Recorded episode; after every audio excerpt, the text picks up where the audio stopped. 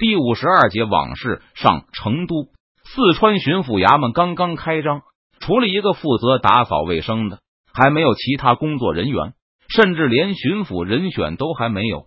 邓明陪着巩玉来巡查了一番这个巡抚衙门，向对方问道：“巩老先生觉得这衙门如何？”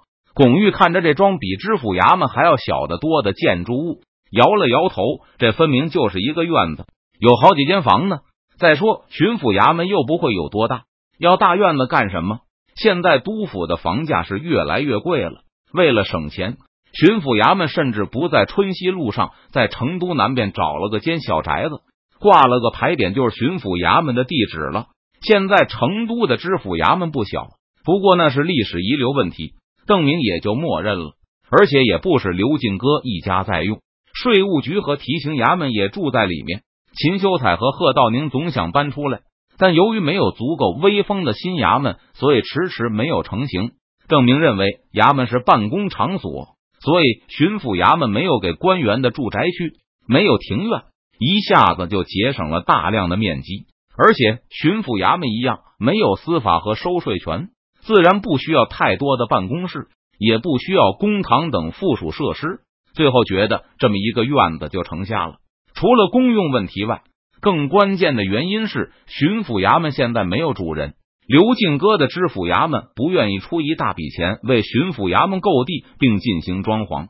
他表示，如果要出钱，那徐州也不能置身度外，应该尽到下级机构的责任。可徐州方面不同意，称既然巡抚衙门设在成都，那花费理应成都知府衙门独自承担。现在只需要掏一个小院子的钱。成都知府衙门上下都很满意，成都议会也很满意。帝国议会又解散了，但成都议会的持续召开时间越来越长，已经有变成常设的迹象。熊兰的银行系统肯定不会给巡抚衙门出钱，而秦修彩的税务系统也是一样。借着设立巡抚衙门的东风，秦修彩成功说服大家不再反对给省税务局单独设一个办公地点。省税务局在春熙路上买了一大块地，打算把上面原本的铺子都推平了，盖一片新办公地点。而原来知府衙门院里的老房子可以留给成都府税务用，买地盖房子装潢。税务局的新办公楼预算是二十多万，这宅子花了三百元。邓明告诉巩玉，正因为只有这么点钱，刘进哥才慷慨的表示，这笔钱就不用徐州分摊了。在巡抚衙门成立前，成都知府衙门还愿意承担那个打扫卫生的人的工钱，也算是知府衙门对上级机构的一片孝心了。我觉得挺好，而且有里外四间屋子，打扫干净，糊上窗户，再摆上桌椅就能开张，都不用折腾。暂时看来，四川巡抚衙门的工作就是计算税务局收的税里的省税数量，确定该如何花费。然后只是税务局拨给地方政府，也就是成都或徐州的知府衙门，并监督他们花费。因此，一间算账的屋是少不了的。一个巡抚自己的办公室，一个幕僚公用的屋子，再加上一个客厅和茶水房。如果将来要添加人员，也不用担心地方。现在四川的军权根本不在巡抚衙门手里，各庭也都是知府衙门的下属。不过，将来的事情不好说。因此，邓明自掏腰包把隔壁两个院子也都买下来了，还加上再远一些的大段荒地。万一将来巡抚衙门有需要的话，还可以从邓明手里把土地买走，加盖房子。巡抚衙门设在这里，将来土地升值的潜力还是有的。邓明这也算是利用内幕消息进行投资。如果没有好的人选，这个巡抚我可以先兼起来。邓明最后说了一声。这个巡抚的位置没有心腹愿意来，而如果随便指派一个毫无资历的人又不合适。思来想去，邓明觉得自己兼任还是个很好的办法。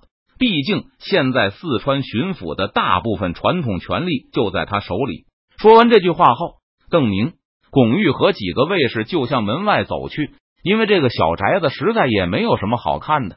出门前，邓明还嘱咐了那个看院子的大爷一声：“走时别忘了锁门。”是这个大爷是刚从浙江移民来的，出门打点零工补贴下儿子的家用，刚被一脸神秘的知府衙门官员找去询问他愿意不愿意给巡抚衙门看院子。还每个月给一百二的工钱时，老头差点幸福的昏过去。这巡抚老爷当门房，还是门房头，这种好事竟然会落到他一个无亲无故的人身上，这是什么运气？事实证明，他的运气还真不怎么样。看到这个宅子后，大爷的心里那是一片瓦凉啊！要不是确实知道布置任务的人是成都衙门的官吏，他真怀疑遇上骗子了。亲手把四川巡抚衙门的牌匾在门前挂了起来，但偶尔从门前路过的行人也并没有因此投给这个宅子多少注意力。可能他们都认为这只是个闹剧吧。有个闲的没事做的家伙，在这个僻静地方给自家门上挂了个大招牌，而成都知府衙门或是不知道，或是根本懒得管，就和他们这些路过的行人一样。今天大名鼎鼎的保国公来转悠了一圈。还发表了一些关于这个衙门的指示。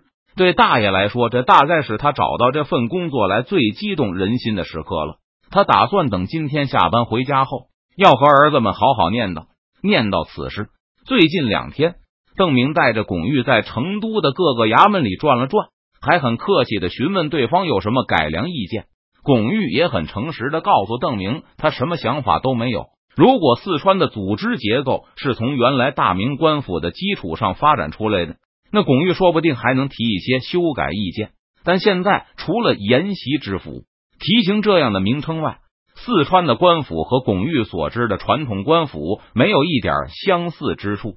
到现在为止，巩玉连里面的互相制衡、合作的运行原理还没有琢磨清楚，哪里可能提什么改进意见？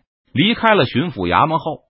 邓明就回到了常备军统帅部，这里是他在成都的主要停留地点。就算将来兼任了四川巡抚，估计邓明还是会选择在这里办公。以前邓明也经常待在成都知府衙门里面，因为那里有好几个机构，想找谁都方便。可现在知府衙门里乱哄哄的，不适合工作。除了秦修彩的税务外，贺道宁的提刑衙门也忙着准备搬家。巡抚衙门宣布建立后，贺道宁和秦修彩一样，借着这个良机，把自己的衙门也提高到省级高度。虽然贺道宁没有税务局那么有钱，但有他提刑衙门就有主心骨。听说提刑衙门升级为省级后，刘进哥慷慨的表示愿意出钱帮贺道宁修衙门。徐州知府衙门和提刑衙门联合发来的贺信上也表示愿意分担一部分费用。